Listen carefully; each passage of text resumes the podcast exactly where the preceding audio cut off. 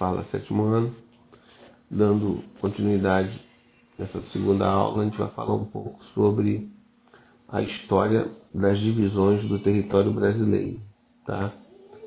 E essa divisão do território brasileiro a gente chama de regionalização. E ela vem sendo contada desde a proposta de 1913 tá? para ser usada no ensino de geografia. E lembrando, toda a regionalização ela está baseada num critério. Então você estabelece um critério para você poder dividir o território. Tá?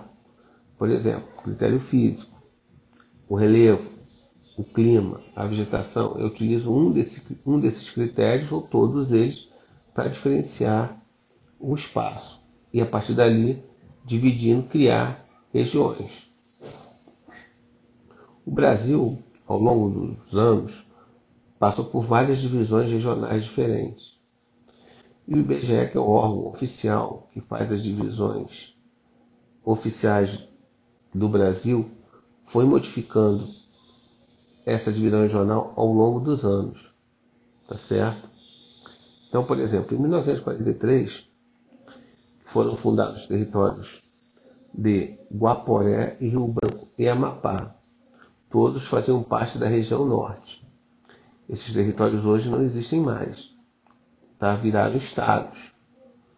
É, em 1946, os territórios federais de Iguaçu e Ponta Porã foram extintos. Em 1960, Brasília foi construída e o Distrito Federal, capital do país, foi transferido para o Centro-Oeste. Na região leste, o antigo Distrito Federal tornou-se o Estado da Guanabara, em 1969. Uma nova divisão regional foi proposta porque a divisão de 1942 já não era considerada útil para o ensino de geografia e para a coleta de divulgação de dados. Ela não tinha uma compatibilidade, então eles tiveram que criar uma outra divisão. Então, ele já criou uma outra divisão em 1970 e com algumas alterações modificadas em 75, tirando o estado da Guanabara e transformando esse estado no município do Rio de Janeiro. E houve outras mudanças. Em 79, o Mato Grosso foi dividido, dando origem ao estado do Mato Grosso do Sul. Teve modificações em relação à questão do estado de Goiás, porque se dividiu Goiás em duas partes e se criou o estado de Tocantins, que foi incluído na região norte. Com o fim dos territórios federais, foi criado três, foram criados três estados, Rondônia, Roraima e Amapá, tornando esses estados. E Fernando de Noronha, que é uma ilha, foi anexado ao estado de Pernambuco. Então essa ilha Fernando de Noronha hoje faz parte do estado de Pernambuco. Então ocorreram várias mudanças ao longo dos anos. Abaixo a gente tem os mapas que mostram essas modificações.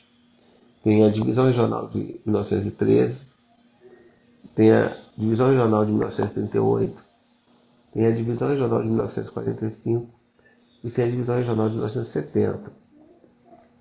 Então, a de 70 é uma das mais atuais, até chegar à nossa divisão de hoje. Tá?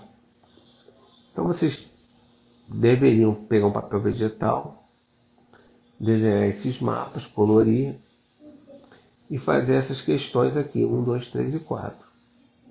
Esse seria o exercício, demonstrando conhecimento sobre essas modificações que ocorreram na divisão regional do nosso país.